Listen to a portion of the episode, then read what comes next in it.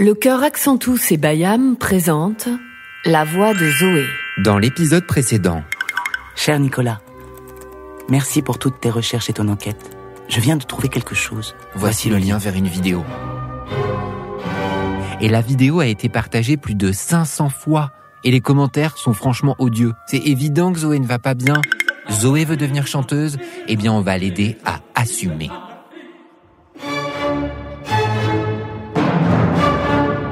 Bonjour les amis.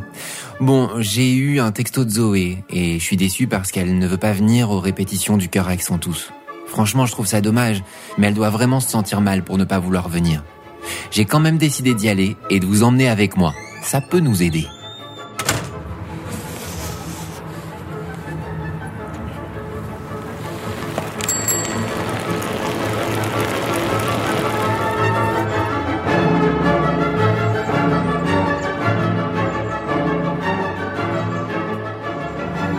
J'arrive vers la scène musicale que je vois là de l'autre côté du pont, posé sur la scène.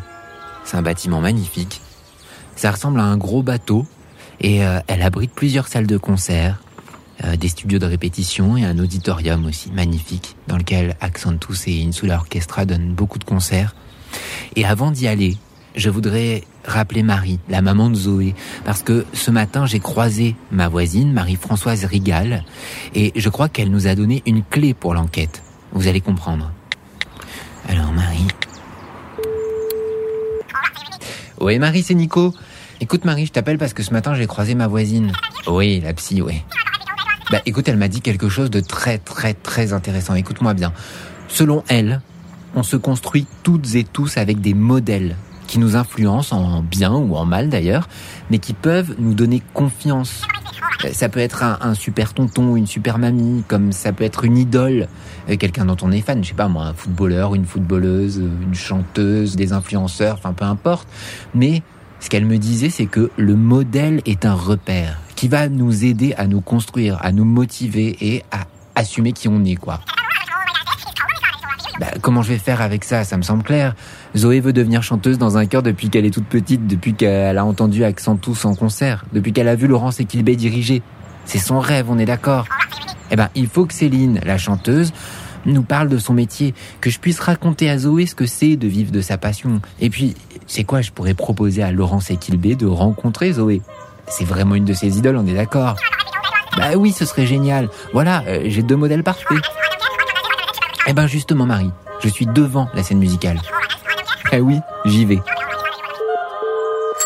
Allez les amis, on y va.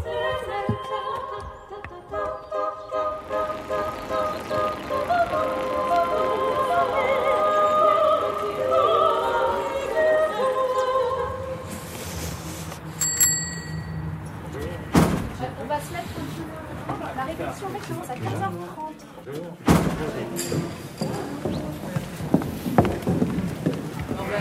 Je viens d'arriver dans la salle de répétition. Il y a la chef d'orchestre Laurence Equilbé qui est là. Elle est en train de faire l'appel. Euh, alors il n'y a pas l'orchestre là.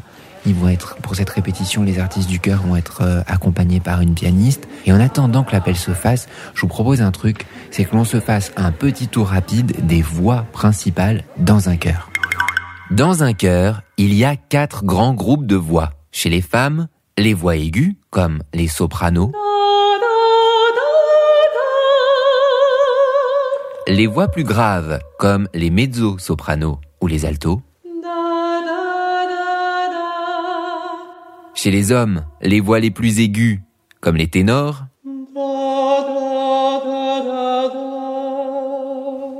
Les voix les plus graves, comme les barytons basses. Et quand les quatre voix chantent ensemble, ça donne ça.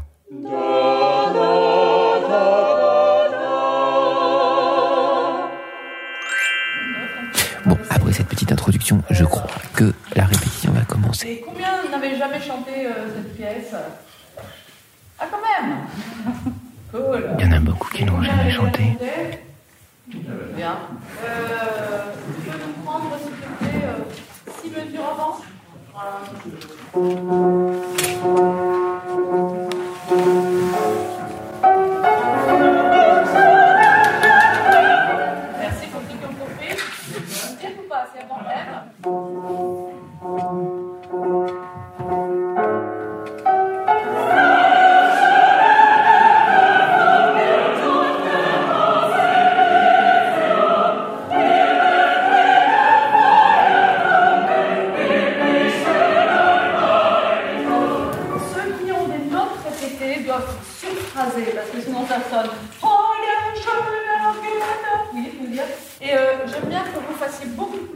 tombe. Euh, aus, et, par exemple, aus est lu, par exemple, Deine Zauber, Auber, Auberbin. Le was, was die. Euh, et le was, il faut le caractériser, il faut le caricaturer presque. Un,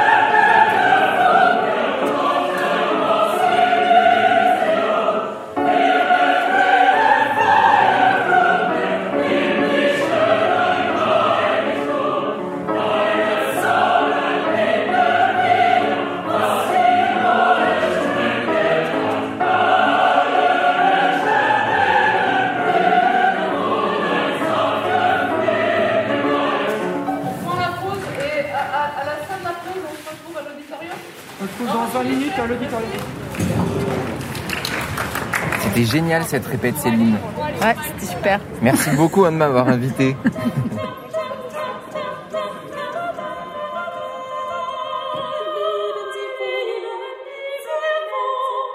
Céline, comment t'es devenue chanteuse? Est-ce que c'était un rêve d'enfant par exemple? Euh, ouais, je suis arrivée à la musique totalement par hasard, parce que mes parents n'étaient absolument pas musiciens. Je chantais tout le temps, et à la maternelle, une, une instite a dit à ma mère, mais Céline, elle chante tout le temps, euh, vous voulez pas l'inscrire dans une chorale, dans un chœur d'enfant?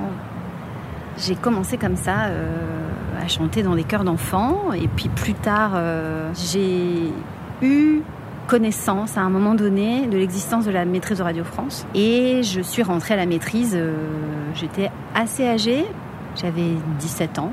J'y suis restée quelques années et ça m'a plu. Moi, ce qui m'intéressait, c'était euh, c'était vraiment de chanter, euh, de chanter en ensemble. J'adorais ça, je- je- c'était mon truc, quoi. Je voulais absolument faire ça. C'est rigolo parce que je me suis toujours demandé pourquoi Zoé voulait devenir chanteuse dans un chœur. Je me disais, bah, elle- bah, si elle a envie, elle peut être chanteuse, euh, chanteuse soliste, chanteuse Ouais. de pop, euh, chanteuse de. Ouais. Et Est-ce que tu te souviens, quand tu étais jeune, pourquoi ça te plaisait de chanter en chœur?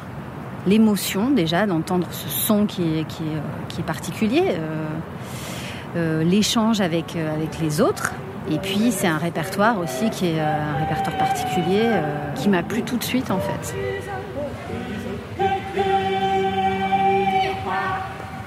Ce que je comprends en interviewant Céline, c'est que le métier de chanteuse dans un ensemble, dans un chœur, demande du travail sur la voix, la technique, mais aussi sur l'écoute et le respect de l'autre. Comment ça s'est passé avec euh, tes copains et tes copines, en tout cas les jeunes de ton âge, avec cette passion que tu avais pour le chant, pour la musique, pour la musique classique déjà, et comment ça s'est passé? J'ai des souvenirs où, c'était pas très très simple de. Par exemple, j'ai passé 10 ans à jouer du violon. Euh, j'ai commencé à l'école primaire. Au collège, jouer du violon au collège, c'était un truc un peu compliqué. Euh, c'était pas quelque chose qui était, qui était valorisé par les autres élèves. Tu veux dire que c'est des moqueries, quoi, un peu? Ouais, c'était pas, c'était pas forcément très, très agréable, mais je, je- je- la, la, la satisfaction de, de chanter, de jouer cette musique-là, euh, était allait évidemment bien au-delà de, des quelques moqueries que j'ai pu euh, essuyer. Donc, euh, j'avais un petit moteur qui, qui faisait que c'était impossible de faire autrement, en fait. Est-ce que ça t'est déjà arrivé de perdre ta voix? Ouais, ça m'est arrivé. Il y a eu des fois où vraiment euh, j'étais malade. Et puis j'ai perdu ma voix aussi. euh, je me souviens d'une fois où j'étais euh, où j'étais partie en tournée en Asie. Ça a été une tournée exténuante. On est allé au nord du Japon, il neigeait, puis quelques jours après on était à Singapour, il faisait plus de 30 degrés avec un taux d'humidité de 90%. Enfin c'était incroyable. Et je suis rentrée en France et j'avais plus de voix. J'arrivais plus. Et je pense que vraiment c'était euh, la fatigue. Et parce qu'aussi, je pense, euh, bah, on avait vu, euh, on avait vu des trucs incroyables. Et je pense que émotionnellement, j'étais fatiguée aussi. C'est un, un miroir, un miroir des émotions, la voix. Quand on est contrarié, ça s'entend. Quand on est heureux, ça s'entend aussi. Quand on est chanteur, on n'est jamais arrivé. C'est un, un travail euh, perpétuel euh, de- de- d'entretien de, sa voix, d'entretien de soi. Euh, on peut pas se dire un jour, tiens, ça y est, là c'est bon. En fait, je pense que jamais, jamais les choses ne sont, ne sont acquises. Bon, Céline, je pense qu'il faut retourner à la répétition là. C'est parti. Alors, let's go. Merci.